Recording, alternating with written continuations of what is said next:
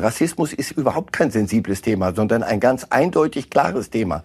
Sobald einer auch nur einen Millimeter sich in die falsche Richtung bewegt, muss sofort die Grenze gezogen werden.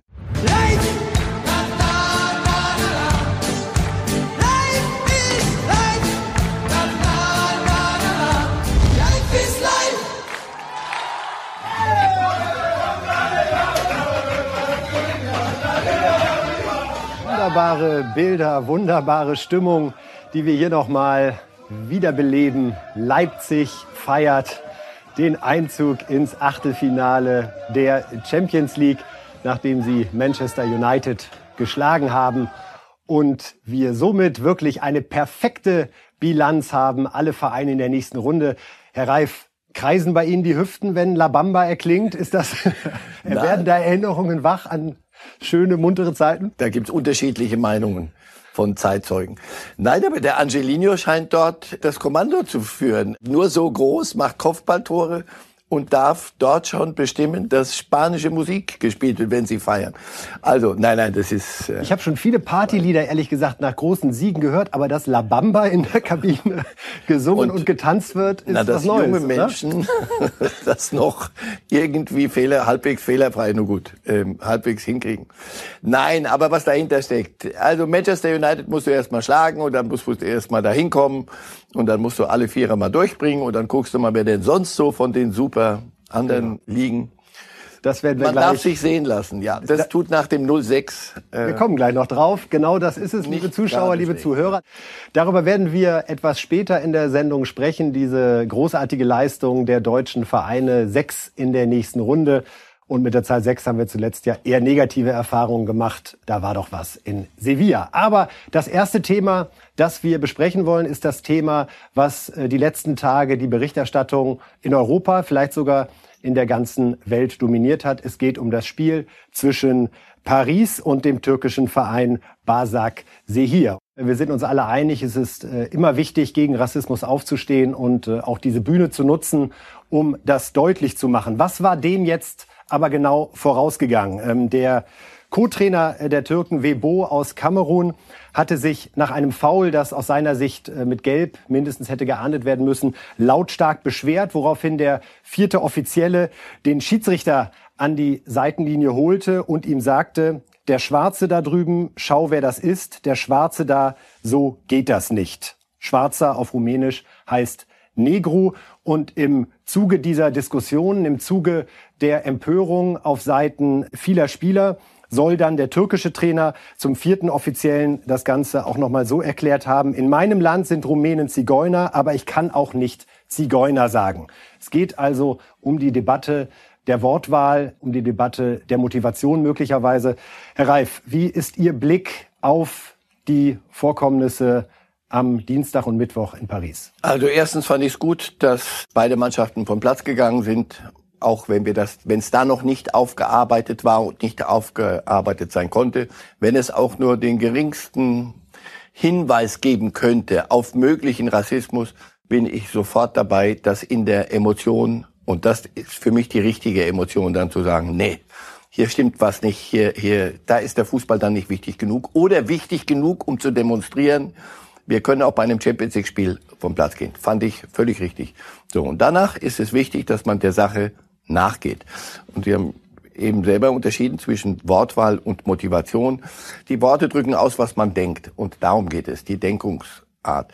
Sollte hier auch nur im Ansatz irgendein rassistischer Hintergrund gewesen sein in der Äußerung, und dem muss man wirklich nachgehen, dann gibt es nicht mal einen, einen, einen Millimeter Spielraum, um zu sagen, ja, aber und in der Aufregung, geht nicht, sorry. Wenn einer das im Kopf hat, dann ist mir das wurscht, weg, sofort. Mit Stumpf und Stiel musst du Rassismus hinterhersteigen. Auf der anderen Seite, wenn er ein Schwarzer gesagt hat und es auch so gemeint hat, es wird schwer werden, welche Motivation hat einer. Aber so gut es geht, dem nachgehen. Für mich ist Schwarzer kein Schimpfwort. Das lasse ich mir auch nicht erzählen. Deswegen, man muss aufpassen ein bisschen, dass es nicht überschwappt und dass man dann alles sofort mit, mit riesiger Empörung und dann nicht mehr genau hinhört. Hier geht es wirklich darum, Bewusstsein zu schärfen und dann sofort der Wortwahl nachzusteigen. Wenn in Rumänien in der Tat oder in der Türkei die, Rumänen Zigeuner sind, dann hat ein ganzes Land, ein ganzes Volk ein riesiges Problem, ein fürchterliches Rassismusproblem. Wenn er aber sagt, der Schwarze, es sitzen Weiße und nochmal, weder ob der, der Webo ist nicht auf die Tribüne geschickt worden oder sollte nicht gemaßregelt werden, weil er schwarz ist. Das bitte, sondern da ging es um das, wie er sich da verhalten hat. Wenn da fünf Weiße sitzen und weil der, der Webo, glaube ich, oder irgendein anderer hat zum, zu dem äh, Schiedsrichter dann gesagt, du würdest doch auch nicht sagen, der, der Weiße. Der Antwort, ja. ja, aber warum nicht, bitte? Was ist daran, was ist, was ist, daran kann ich nichts Verwerfliches sehen. Wenn da fünf schwarze Betreuer sitzen und ein Weißer und der Weiße benimmt sich daneben und es muss schnell gehen, so. Wenn dahinter steht, der Weiße, ihr wisst doch, wie die Weißen sind, oder andersrum, der Schwarze, weil dann ist es rassistisch. Schwarz darf für mich kein Schimpfwort sein. Wenn Sie einen Halbsatz noch privat, weil das wichtig ist in diesem Thema. Ich habe, mein Vater war Jude und hat den Holocaust überlebt, aber ein Großteil der Familie nicht. Die wurden ermordet. Für mich ist Jude aber kein Schimpfwort heute. Mir geht es darum, das ist kein sensibles Thema, was über was wir hier reden. Rassismus ist überhaupt kein sensibles Thema, sondern ein ganz eindeutig klares Thema. Wir müssen nur schön schärfen. Sobald einer auch nur einen Millimeter sich in die falsche Richtung bewegt, muss sofort die Grenze gezogen werden. Aber bitte nicht, schwarz ist für mich kein Schimpfwort und darf es auch nicht werden, weil es dann ins Gegenteil kippt.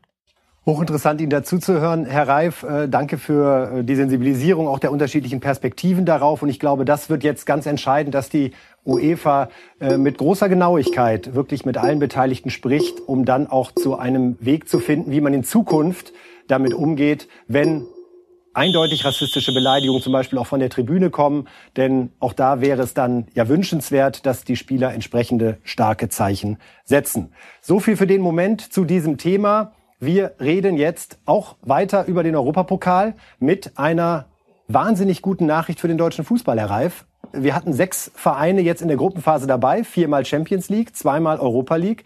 Alle sind in der K.O.-Runde dabei. Bayern München sogar als bester Gruppenerster aller Teilnehmer. Lass mal die Bayern weg. In der Gruppe, des, also die Bayern taugen nicht als Roll, als großes, äh, großes Weltereignis. Die anderen, Gladbach hat es gepackt, Leipzig in einer solchen Gruppe hat es gepackt. Da sage ich, Freunde, das hätte ich nicht erwartet, hätte ich. Ist es wahrscheinlicher, dass wir einen Europapokal gewinnen oder dass wir Europameister werden? Kann ich Ihnen nicht ersparen. Also die Bayern werden mit Thomas Müller eher den Europapokal gewinnen, als die deutsche Nationalmannschaft ohne Müller äh, Europameister wird. Darauf ähm, können wir uns einigen. Ja, und bei aller, bei aller Freude, aber wir feiern das noch ein bisschen. Ja, müssen wir doch jetzt auch mal genießen, Freude, oder? Sind ja nicht Es kommt Achtelfinale und dann gucken wir mal. Dann, es werden stärkere Gegner kommen, als die Bayern zum Beispiel hatten in ihrer Gruppe. Atletico haben sie sehr gut hin und her gespielt. Aber nochmal, Manchester United musst du dir erstmal schnappen, die Leipziger. Und Gladbach, die ersten Spiele gegen Inter und, und, und Real. Wir hören mal kurz rein, was äh, Hansi Flick und Michael Zorg zu sagen haben zu dieser tollen deutschen Bilanz. Wir äh, in Deutschland in der Bundesliga haben auch äh, enorm an Qualität dazu gewonnen. Und man muss einfach sagen, das, das zeichnet auch eine Bundesliga ab. Also das ist auch sehr, sehr eng. Und, und letztendlich ist es auch eine Aufwertung der Bundesliga. Und äh, ja, mit der Entwicklung, glaube ich, kann man da schon sehr zufrieden sein. Das sind äh, vier gute Mannschaften, vier gute Clubs, die sich ja mehr oder weniger deutlich äh, äh, durchgesetzt haben. Ich habe es gestern am Fernseher verfolgt. Gladbach hat noch ein bisschen gezittert. Ich habe die Bilder noch gesehen, wie die Spieler um den Fernseher äh, zusammenstehen und und äh, dann das äh, Endergebnis in in Mailand abgewartet haben. Die Liga ist konkurrenzfähig. Äh, wir sind da auf einem auf einem ganz ordentlichen Weg. Die Liga ist konkurrenzfähig. Wir sind auf einem ordentlichen Weg können wir endlich mal die Europa League gewinnen, Herr Reif? Was können wir tun? Seit 1997, die offene Wunde des deutschen Fußballs. es muss doch möglich sein. Nein, Bayer Leverkusen, weg ja. mit Vize, her mit dem Ding.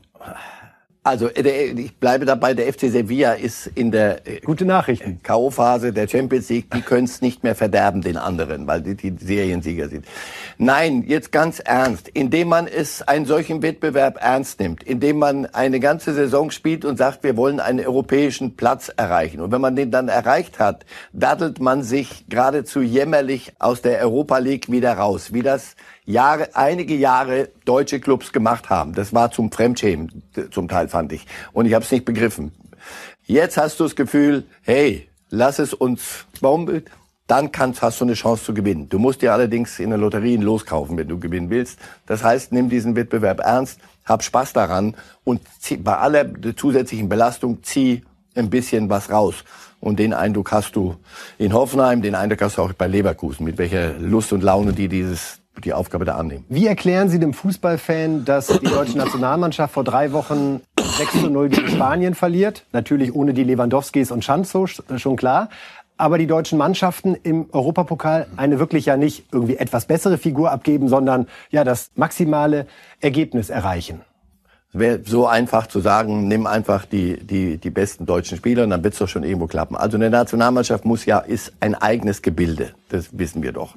Die muss zusammenwachsen, da muss eine entsprechende Atmosphäre sein. All das hat nicht gestimmt in, in Sevilla und es hat manches davon auch schon vorher nicht so gestimmt. Nicht nur dieses eine Spiel. Ein, in einem Club, wenn du eine Atmosphäre hast, jetzt nehmen wir dann doch die Bayern, die vor einem Jahr, nee, ein bisschen mehr als einem Jahr, dachtest du kurz vor der Abmelden vom, vom Spielbetrieb, das, das wird nie mehr was. Jetzt haben sie es hingekriegt unter Flicks Führung auch, aber nicht nur, sondern die Spieler haben es ja mitgemacht. Es verändert sich etwas und das, das ist vielleicht ein gutes Beispiel. Wie kriegt, man diesen Spieler, Geist, wie kriegt man diesen Geist übertragen in die Nationalmannschaft? Ja. Wir wollen ja alle das Beste für Deutschland. Nicht ja? mich Flick fragen. So, wie kriege ich das raus? Wie, ich hole die besten Spieler. Ja, ich hole die besten Spieler.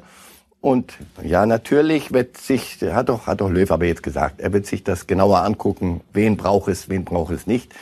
Aber du musst eine Grundstimmung schaffen. Die, die ist bei der Nationalmannschaft verloren gegangen. Bei den Bayern und auch in Dortmund hast du das Gefühl, die Dinge im Moment stimmt wieder alles. Und das brauchst du, um, um solche Leistungen abzurufen. Das hat bei der Nationalmannschaft nicht gestimmt. Es wird darum gehen und hoffentlich reicht die Zeit, um bis zur Europameisterschaft so eine Grundstimmung zu schaffen. Diese wunderbare Szene, als die Gladbacher alle ums iPad stehen und gucken. Das ist irgendwie nochmal wieder so Fußball gewesen, wie wir ihn so emotional, so echt, ja. so direkt. Ja. Das tat gut, oder? Ja, das tat gut. Und ja, in der Tat, ich weiß, was Sie hören wollen. Alle Marketingmaßnahmen sind toll und vieles ist wichtig und man muss heutzutage und ja, du, du, du hast den Anschluss verpasst, heute geht's so rum. Nee, das ist hier, das sind Jungs, die Fußball, die, die kicken, ich, was fasziniert mich am Fußball? Das Spiel der kleinen Jungs, dass die Großen auch spielen. Und dann möchte ich aber sehen, dass sie mit dieser Freude dahin gehen. Und heulen, wenn sie verlieren und so jubeln, wenn sie gewinnen. Dann ist Fußball wieder wunderschön. Das sollten wir ein bisschen wieder in Richtung Kerngeschäft Nationalmannschaft hinkriegen. Vom wunderschönen Fußball direkt zu Schalke 04. 26 Spiele ohne Sieg und Harit ist wieder da. Er war zwei Wochen suspendiert. Überrascht Sie das, dass man ihn da jetzt zurückholt oder ist das aus Schalker Sicht aufgrund seiner Qualität ehrlich gesagt ziemlich alternativlos? Der, der kann Fußball spielen. Kann er den Fußball, den sie jetzt spielen müssen? Das ist doch deren großes Problem. Der ist, der ist doch, hat doch nicht, als sie ihn suspendiert haben, haben hat er dir doch nicht gesagt, ist mir völlig wurscht, ob wir hier vergurken. Das gibt's auch, solche Typen.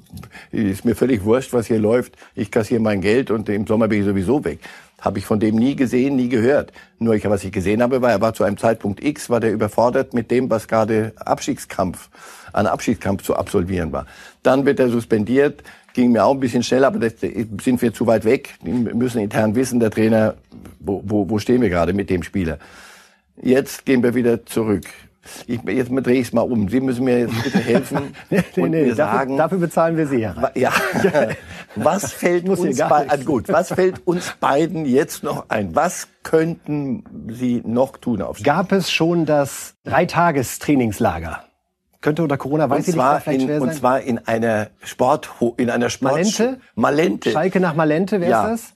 Oder die such doch irgendeine Sportschule, wo es noch verschwiemelter ist und noch mehr so nach bisschen Mode riecht. Bitte. Nee, ich sag nicht, dass Malent, um Gottes Willen, vorsichtig. Aber Sie haben den Trainer rausgeworfen, Sie haben den ja. neuen geholt. Sie haben Spieler suspendiert, ja. teilweise zurückgeholt. Und, Herr Reif, auch das gehört zum Krisenmanagement nach Lehrbuch dazu. Ein offener Brief ja. vom Schalke-Vorstand an die Fans. Und da schauen wir jetzt einmal rein, was für Worte dort gewählt worden sind. Da baut es sich auf.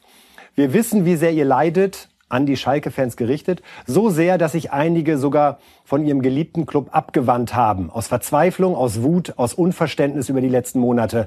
Wir glauben fest daran, dass wir das schaffen werden. Aufgeben war und ist für Schalker sowieso nie eine Option. Und dann nochmal sehr klar an die Fans gerichtet. Es ist eine Grenze überschritten, wenn Einzelne namentlich zum Buhmann ausgerufen oder zum Alleinschuldigen erklärt werden sollen.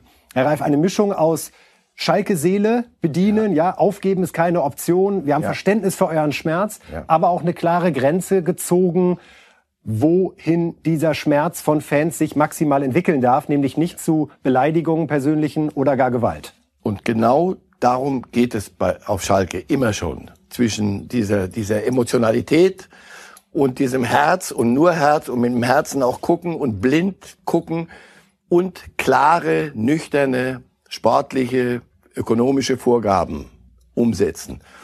Das ist ein, ein offener Brief von erfreulicher, erfrischender Klarheit. Ich glaube, das ist ein Schritt, den ich sehr gut nachvollziehen kann.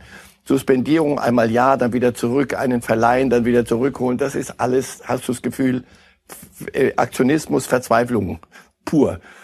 Das hier ist klipp und klar. Das musst du machen, wenn dir deine eigenen Fans und auf Schalke musst du sagen, wir brauchen euch, aber es gibt eine Grenze. Und das ist mir wichtig, wenn ein Club so etwas tut. Nochmal, da habe ich das Gefühl, ja, das ist ein Schritt, den ich mit großer Sympathie jetzt verfolge, weil ich den Eindruck habe, da möglicherweise sagt man sich, du pass auf, oder die Verantwortlichen, ich glaube, wir müssen klar werden, egal was passiert, aber wir müssen deutlich und klar werden und nicht einmal suspendieren wir, dann holen wir zurück, dann schmeißen wir einen Trainer raus, dann haben wir den 15. 15. Trainer und dann kommt der neue Sportdirektor, der darf auch wieder.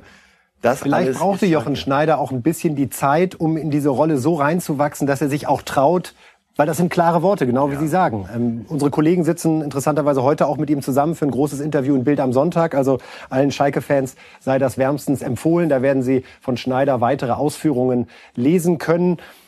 Jetzt hat Schalke gerade diese Spiele, Herr Reif, Augsburg, Freiburg, Bielefeld. So, ne? Da sagt ein Laie wie ich, na, also wenn Sie da nicht gewinnen, dann können Sie es ja vergessen. Was sagt der hochbezahlte Experte? Ach, genau.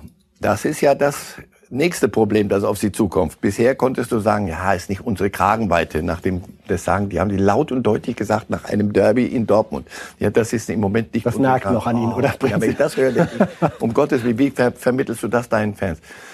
Jetzt hast du genau das Gegenteil. Jetzt also eine Mannschaft, die völlig verunsichert ist, die, die ein Harit, der das, was er kann, nicht auf den Platz gekriegt hat, weil sie im Kopf einfach nicht, nicht funktioniert hat den sagst du jetzt, so, aber Freunde, jetzt müsst ihr aber bitte. Das ist die Falle, in die sie selber geraten sind in, mit den Ergebnissen bisher. Wir können das an der Stelle vorwegnehmen, Herr Reif. Nachher kommen ja Ihre Spieltagtipps noch. Bei Augsburg-Schalke steht ein, Schalke-Fans bitte kurz weghören, hartes 3 zu 1 für Augsburg. Also Spiel 27 der Sieglos-Serie. Und bald haben wir dann die zwölf Monate tatsächlich voll. Ich würde nochmal, ich äh, verfolge Schalke mit viel Sympathie, weil jeder, der, der ein bisschen mit Fußball und Tradition ist ein bisschen hält, der wird sagen, komm, ich drück die Daumen. Aber die, die, die nüchterne, das nüchterne Begucken sagt mir, für Augsburg Spiel wie jedes andere, für Schalke eben nicht. Und das, wenn sie damit fertig werden, wäre gut. Herr Reif. Äh, muss nur bald passieren jetzt. Da sprechen Sie vielen Schalkern aus dem Herzen. Herr Reif, kramen Sie in Erinnerungen. Wissen Sie noch, was Sie gemacht haben, als Sie 17 Jahre und 251 Tage alt waren? Möglicherweise würden mir Dinge einfallen, bei denen ich relativ froh bin, dass sie mir das, oder dass die Jahre darüber hinweggegangen sind. Insofern, ja. Sie gingen zur Schule, vermute ich. Ich ging, ich hoffe, dass ich an dem Tag, auch an diesem Tag zur Schule gegangen bin. Das, ähm, äh, da bei Jamal Musiala von Bayern München, der hat was anderes gemacht, der hat nämlich Champions League gespielt so. und hat es damit geschafft in die Liste der jüngsten acht Bayern-Spieler. Er ist nicht der allerjüngste, denn auch in dieser Saison ist eben Bright Array Mbi, ich hoffe, ich habe ihn richtig ausgesprochen, ein Tag jünger und hat es früher geschafft. Auf Platz zwei Musiala, er ist der zweitjüngste, war also bei seinem ersten Champions League Spiel 17 Jahre, 251 Tage, sieben Tage jünger als Alaba, das ist schon mal eine Marke. Dann auch interessant zu sehen, kommen mit Göktan und Gaudino zwei Spieler, wo man sagen muss, es hat ihnen nichts genutzt, dass sie so früh schon internationale Erfahrung gesammelt haben. Und dann mit Roque Santa Cruz, Sami Kufur und Bastian Schweinsteiger, ja, Spieler, die auch dann ihren Weg gegangen sind. Beschreiben Sie ihn einmal als Fußballer, den 17-jährigen Musiala.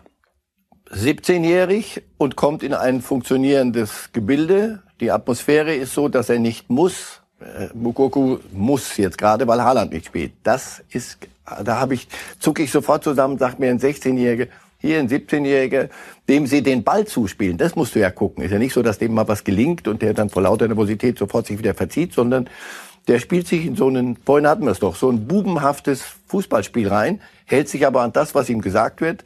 Und die Großen sagen, okay, dem Kind können wir den Ball nicht geben, sondern spielen mit dem mit. Und so kann sich einer entwickeln.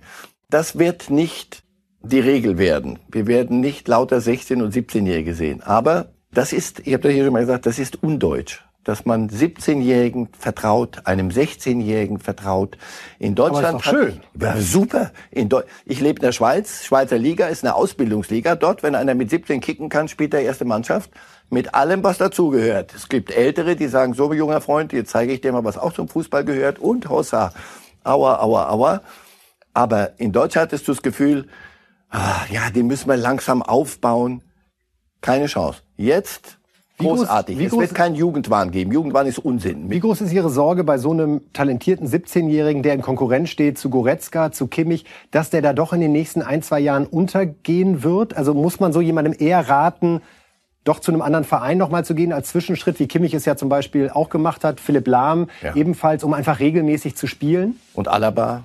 Absolut. Königsfrage kann ich mit ihm weiter rechnen und ich muss mit ihm rechnen. Die Bayern, wir reden hier nicht über ein Kita in, in, in kurzen Hosen, sondern wir reden über Bundesliga, Champions League und in einem Kader, wir können nicht 50 Leute und da 20 ganz Junge, die schleppen wir irgendwie mit, sondern wenn er es kann, wird Flick und werden die Verantwortlichen sagen, der bleibt hier, kein Schritt geht er raus, weil ich brauche den als feste Größe.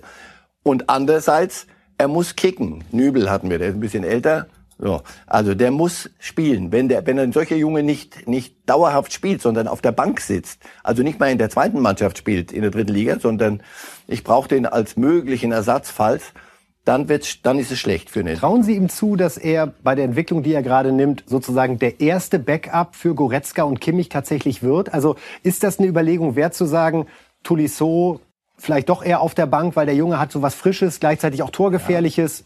Tolisso, wenn er gut genug ist und wenn er besser ist, wird Tolisso spielen. Und wenn nicht, aber es gibt natürlich auch einen finanziellen, einen wirtschaftlichen kleinen Kiekser dahinter.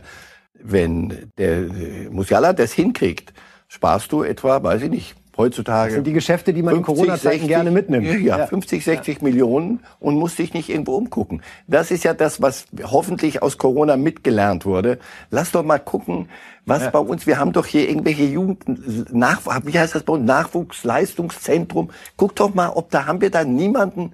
Möglicherweise hat man bei Bayern jahrelang gar nicht drüber geguckt, diese 150 Meter. Den haben Sie sich ja von Chelsea geangelt, wo er acht Jahre gespielt hat. Er kam dann im Sommer 2019 und das müssen wir auch noch kurz thematisieren. Er spielt jetzt gerade für die U21 der Engländer, unserem sehr liebgewonnenen Fußballrivalen. Da ist ja noch ein Wechsel möglich, nationalmannschaftsmäßig, weil erst der erste Einsatz in der A-Nationalmannschaft führt dann zum Festspielen. Müssen wir den jetzt mal ganz schnell irgendwo für drei Minuten beim nächsten WM-Quali-Spiel reinschmeißen, um uns den zu sichern? Weil das wäre ja ein Jammer, wenn der uns durch die Lappen geht, oder? Das wäre ein Jammer, aber das wollen wir dem Jogi Löw jetzt auch noch mit auf den Weg geben. Also bitte Thomas Müller nicht vergessen. Und es reichen ja drei Minuten. Es reichen doch drei Minuten. Die ganz schmutzige Nummer. Ja? ja, nein, das wird der junge Mann mit, mit seinen Eltern und mit wem auch immer. Ähm, Sie glauben, nicht, wir verlieren den an England, oder? Glaube ich noch nicht. Er, ich hoffe, er ist so gut beraten, dass man abwägt. Wo habe ich die Chance, etwas zu, zu machen? Das kann er sich erlauben. Und ich hoffe, dass er die richtige Entscheidung trifft. Wie ich insgesamt hoffe, dass solche Jungs das unbeschadet wenn sie dann wirklich erwachsen sind. Mit 17 sind gute Fußballspieler mit 17, aber sind noch keine Erwachsenen. Und den Schritt auch noch hinkriegen. Aber wenn es einer kann, dann Hansi Flick äh, mit seiner beratenden Rolle, da ist ja. er äh, gut beraten. So, wir gucken jetzt noch mal so ein bisschen darauf, wie kann man denn in diesen düsteren Zeiten die Reha so gestalten, dass auch so ein bisschen Lebensfreude im Rahmen dieser Tätigkeit aufkommt und wollen sprechen über den äh, Gegensatz Haaland und Kimmich. Was denken Sie da im ersten Moment, Herr Reif? Ist das angemessen für die Reha nach Katar zu fliegen in diesen Zeiten? Ist es professionell, weil das Wetter ist besser, die Bedingungen sind es möglicherweise aus? Ich nehme schon wieder viel zu viele Antworten vorweg. Schlechter Job gemacht in dem Fall. Nein. Wie ist Ihr Bauchgefühl, wenn Sie hören Reha Katar? Mein Bauchgefühl sagt mir, Brüggelmann, was willst du von mir? Frag den Arzt, frag die medizinische Abteilung von Borussia Dortmund. Gerade nicht greifbar. Nein, das, es ist. Nein, ich will da auch nichts reinreiten. Nein, Einfach nur, nur die Frage. Nein, nein, nein. Nur darum wissen, geht es. Viele Fans nur darum geht es doch. Welche Verletzung hast du? Was tut dem Jungen besser? Wo fühlt er sich? Wo, wo kommt er ganz schnell wieder dahin, wo er war? Nur darum geht es. Wir holen uns einen Fachmann dazu. Es ist nicht der Arzt von Borussia Dortmund, aber es ist Michael Zorg mhm. und der hat sich so geäußert. Ja, also das war sein Wunsch, äh, die Reha dort äh, äh, zu absolvieren. Er äh, ist da von ja, Experten umgeben, äh, die auch im Austausch mit uns sind, mit unserer medizinischen Abteilung äh, sind, die sich quasi rund um die Uhr, rund um die Uhr äh, um ihn äh, kümmern können.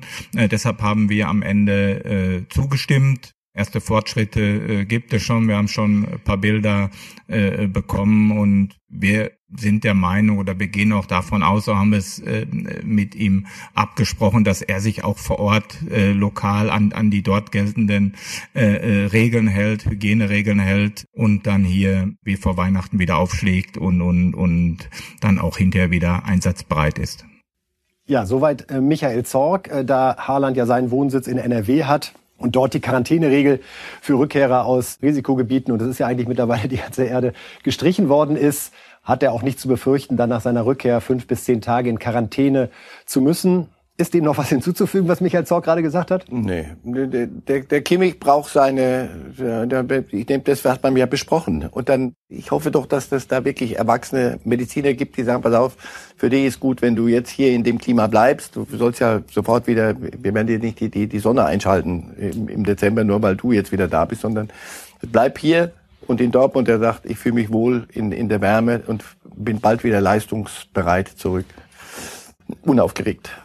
Ist das möglicherweise sogar gerade ein Zeichen von äh, Haalands Professionalität, dass er wirklich schaut, was ist jetzt das, was meiner Gesundheit am aller, allerbesten tut und nicht irgendwie Richtung Norwegen erstmal abdampft, um so ein bisschen bei der Familie das Thema Heimat, Heimaturlaub zu ziehen? Mag ich nicht aus der Distanz, ohne wirklich zu wissen, bewerten. Aber wenn mir bei Haaland unter, außer den Toren, die er schießt, was aufgefallen ist, dann äh, Professionalität und der Wunsch, schnellstens wieder das zu tun, was er am besten kann, nämlich da auf dem Platz zu stehen. Ich habe nicht den Eindruck, dass das ihm schaden wird. Bei Kimmich ist es so, da haben wir neulich schon mal Bilder gesehen, der ist beim Training offenbar schon relativ weit. Spricht also derzeit nichts dagegen, dass der am 2. Januar, wenn es ja tatsächlich schon wieder losgeht, muss man sich immer noch mal wieder auf der Zunge zergehen lassen. So viel zur Formel 9 Winterpause. Kimmich wird natürlich sofort wieder eingebaut werden bei mhm. Bayern und auch bei der Nationalmannschaft. Ist das die Kimmich-Periode, die jetzt kommt, äh, wenn man denkt, Bayern in allen drei Wettbewerben noch dabei, die Europameisterschaft mit einer Mannschaft, die gerade nach Führung nicht nur sucht, sondern fast schreit, wenn man das 0 zu 6 äh, gesehen hat. Ähm, wie wichtig ist es für den deutschen Fußball, dass Kimmich so zurückkommt, wie wir ihn vor dieser Verletzung erlebt haben? Wahnsinn, dass du so einem jungen Kerl so vieles schon aufbürdest und aufbürden kannst, weil er selber sagt, hier, wenn ihr nicht mitmacht, der hat mich, ich, es gab so eine Schlüsselszene, der Super Cup, der berühmte deutsche Super Cup. So, ja, bei Früher Bayern Fuji Dortmund. Cup, wissen Sie noch? Mhm. er ist der, die berühmte, der berühmte Klassiko aller Klassikos, so. Dann gewinnen die Bayern das. Und die, bei den anderen hattest du das Gefühl, so, jetzt haben wir das Triple, jetzt haben wir auch noch den Supercup und ja, gib her das Ding und dann gehen wir in die Kabine duschen und dann geht's, geht das Leben weiter. Der ist rumgerannt, als wäre er Weltmeister geworden gerade. Und da hatte ich das Gefühl, guck mal, der ist unersättlich. Das ist einer, den wirst du nicht bremsen. Es gibt solche Spiele. Es gibt so ein Sergio, ich, ich, jetzt hänge ich ihm wirklich was Etiketten dran. Also so ein Sergio Ramos bei, bei Real. Bei dem bist du ausgefühlt. Wenn ihr nicht mitmacht, dann geht mir aus dem Weg, mache ich es alleine. Gattuso früher war bei, oh bei AC Mailand, war so einer. in Deckung. Da kam er auf den Platz und sagte zu seinen Mitspielern, wenn ihr nicht mitmacht, ich will das gewinnen heute. Wenn ihr nicht mitmacht, könnt ihr was erleben. Oder jedenfalls geh mir aus dem Wege, dann mache ich das hier ganz alleine. Bei Kimmich hast du das Gefühl, wenn er nicht da ist, das Loch, das der reißt, ist eigentlich viel zu groß. Viel zu groß. Die anderen sind gut beraten, sich von ihm mitziehen zu lassen. Goretzka ist besser, wenn Kimmich an seiner Seite ist, hast du, hast du den Eindruck. Und ja, es gibt solche Spieler, die haben etwas Natürliches, eine Führungsqualität und die wird auch der Nationalmannschaft nicht schaden. Und wenn er nicht spielt, merkst du, da fehlt was. Also sollte die Konkurrenz in der Bundesliga es nutzen, äh, solange Kimmich noch nicht wieder dabei ist. In einer Woche ja das Spiel, auf das wir uns schon sehr, sehr freuen, nämlich Leverkusen gegen Bayern München. Da spielen zwei gegeneinander, die momentan formmäßig auf Augenhöhe unterwegs sind. Danach übrigens dann auch die nächste Jetzt kommt Scholl-Sendung an dem Abend. Das waren die Hauptthemen, Herr Reif. Es ist Zeit für Ihre Tipps. Ja. Wir fliegen einmal durch die neuen Spiele des Wochenendes. Unbedingt. Und gucken uns an, was dieses Fußballwochenende zu bieten hat. Wolfsburg-Frankfurt. 1 zu 1, sagt der Reif. Dortmund schlägt Stuttgart auch ohne Horland 2 zu 1, bleibt also an den Bayern dran. Auch Leipzig lockeres 3 zu 0 gegen Werder. Gladbach nur 1-1 gegen Hertha, weil Hertha kommt oder weil Gladbach noch im äh, Rausch des Glückes ist ja, und diesen Hin- und Her-Switcher noch nicht so drauf hat? Bei Gladbach, bei allem Jubel hatte ich so, hat man so, so, so ein bisschen das Gefühl gehabt, oh, puh, das ist schon eine Menge Holz. Champions League, Mensch, das wussten wir gar nicht, wie, wie anstrengend das alles ist und wie, welche Achterbahnfahrten man da, da absolvieren muss. Ich glaube, dass sie durchatmen müssen gerade jetzt. Es geht weiter bei Freiburg Bielefeld 2 zu 0, Mainz Köln 1 zu 1, Union gegen die Bayern 0 zu 2. War damals übrigens auch das erste Geisterspiel nach dem Restart der Bayern mit glaube ich, dem gleichen Ergebnis. Augsburg-Schalke 3 zu 1, wir hatten es vorhin, also Spiel Nummer 27 auf der Wir jagen Tasmania-Liste. Und Leverkusen-Hoffenheim, unsere beiden Hoffnungen im Europapokal in der Europa League ein 2 zu 1 für die Leverkusener, die sich damit den Schwung holen für eine englische Woche, die wir ja haben. Es gibt also richtig nochmal Bundesliga bis zum Abwinken, zehn Tage, drei ja, Spieltage. Weil so. die sich ja dann wochenlang erholen können, dann sollen die nochmal ran, die hochbezahlten Millionarios. So soll es sein. So soll es sein und viel Spaß und bis zur nächsten Woche.